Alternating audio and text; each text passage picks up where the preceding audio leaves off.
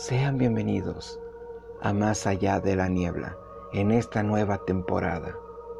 Me presento con ustedes, soy Joel Cano y es un gusto saludarlos a través de este segmento. El episodio se titula Venganza del Más allá.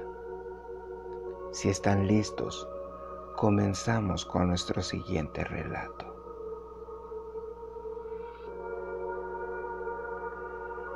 Te quiero preguntar, ¿una persona fallecida puede realizar una venganza del más allá? El señor Ronald Bradley, padre de un pequeño recién nacido, fue llamado para hacer servicio a su país. En el año de 1944, unos días antes que se atravesara la guerra, conocida como el Día de él tenía que ir, ya que él era el único hombre de esa familia. Se despidió de su hermosa esposa e hijo y partió para realizar su servicio. La operación dio comienzo el día 6 de junio de 1944, donde 170 mil soldados cruzaron el Canal de la Mancha de Inglaterra hacia Francia. El señor Bradley falleció un día 10 de julio cuando una ráfaga de disparos atravesó su cuerpo. Antes de morir, un médico intentó ayudarlo, pero al ver el daño causado, no podía hacer nada más. Bradley le dio una carta y una foto a aquel médico para que se la diera a su esposa. Tenía que entregarle esa carta. Era muy importante si no, él volvería de entre los muertos para entregarla personalmente. Aquel médico aceptó en darle la carta a esa mujer, muriendo Bradley en batalla. Unos meses después, exactamente el día 30 de agosto de ese mismo año, la guerra había terminado. Aquel médico decidió cumplir la encomienda de aquel soldado caído. Pensó en todo lo que le había dicho Ronald antes que muriera. Antes de partir, había tomado un descanso, pues el viaje sería largo. Aquel médico le entró la curiosidad de leer la carta que escribió para aquella mujer ahora viuda. En la carta, escrita decía lo siguiente. Si estás leyendo esto, amada mía, he muerto en servicio por mi país. Lamento lo que pasó, pero nunca vas a sufrir económicamente. ¿Recuerdas que había guardado una caja debajo de la cama en el cuarto cerrado que era de mi madre? Ahí está nuestra fortuna, amada mía. Tómala y cuida a nuestro pequeño la llave está escondida en el oso de peluche de tu hermana Soledad que siempre trae en sus manos. Perdóname, amada mía. Con amor, Ronald. Tras leer aquello, ese médico se interesó en esa fortuna. Emprendió su viaje y se fue a buscar a la viuda de Ronald. Unos días después, llegó a la casa de aquella mujer donde fue recibido por el padre de la viuda. Aquel anciano fue a avisarle a la mujer que lo estaba buscando un hombre que tenía noticias de Ronald. Fue recibido en la sala de estar. Aquel soldado se identificó como Robert. No entregó la carta, solo entregó la fotografía de aquella mujer.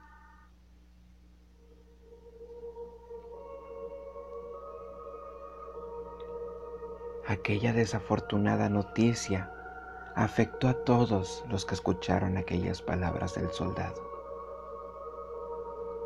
Ya un poco más calmado, la viuda se presentó formalmente. Muchas gracias, Robert. Me llamo Silvia. Mi padre se llama Pedro. Ella es mi hermana Soledad, la que está en silla de ruedas. Y el pequeño que está aquí es Ronald como su padre. Robert fue invitado personalmente a quedarse para la cena y descansar, pues había sido un largo viaje para darle la noticia a Silvia. Pero Robert estaba interesado en esa fortuna. Él quería esa fortuna escrita en la carta. En la cena, Robert platicó con Silvia acerca del problema de su hermana. Ella le comentó, desde que tenían 11 años, empezó con un extraño trastorno que le quitó el habla y siempre estaba distraída. Ya llegada la noche, Robert se disculpó y se fue a acostar para disimular que estaba cansado y que la familia creyera eso. No obstante, Pedro no creía en la jugada de Robert. Pedro se quedó con soledad en la cocina. Ya pasada la madrugada, Robert salió del cuarto y fue al cuarto de Silvia, al cual ella estaba completamente dormida. En la cocina, en la silla del comedor, estaba Pedro dormido, mientras Soledad no podía dormir por su extraño trastorno, sentada en su silla de ruedas. Robert se acercó a Soledad y abusó sexualmente de ella. Ante aquel acto, Pedro se despertó golpeando a Robert, reaccionando con una furia.